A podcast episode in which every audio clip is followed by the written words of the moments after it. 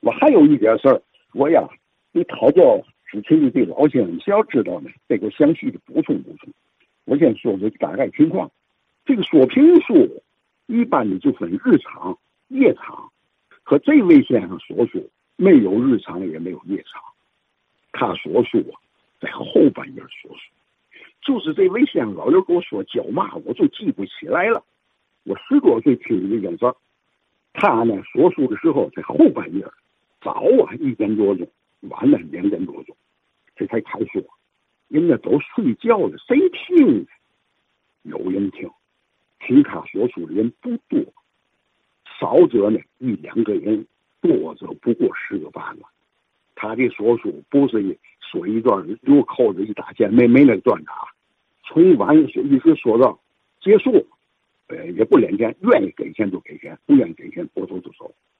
群众都都是谁呢？不是有钱的啊，少爷王谷子的不是他们，也是他们这个江湖艺人，都吃开口饭，就是京剧演员。这些京剧演员呢，夜场演完了，回去吃点喝点哎，到一点钟、两点钟上他们听书去，这都谁去呢？可不是一般人。其中讲过几个，记住了：金少山、梅兰芳、杨小楼、余叔岩，还有其他老先生。金少山曾当年说过：“听他听说，我们长知识、长见识，将对我们唱戏大有好处，是吧？”他在台上说书，一投足、一举手、一个眼神。都惟妙惟肖，可以借鉴的东西很多。他所说说完以后不打钱，这些个名角能少给钱吗？一块两块大洋搁那不寒碜，起码得五块六块，哎，十块八块。有一回啊，就金少山一人哎听他说说。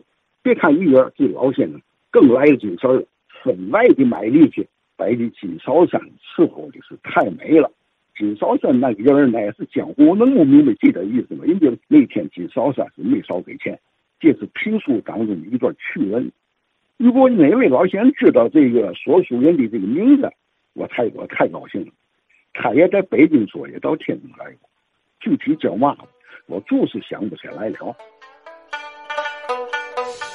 哎，谁呢？啊，毕先生问的这位说书先生，这也太另类了啊！后半夜说，观众呢，呃，不多，但是都不一般，竟是梨园界的名人来听啊，啊，金少山先生什么的啊，在什么地儿说呢？也不知道啊。这个这个，究竟这位神秘的说书人是谁啊？哪位听友老师也听说过这档子事儿？希望您来给我们答疑解惑啊！这太奇怪了啊！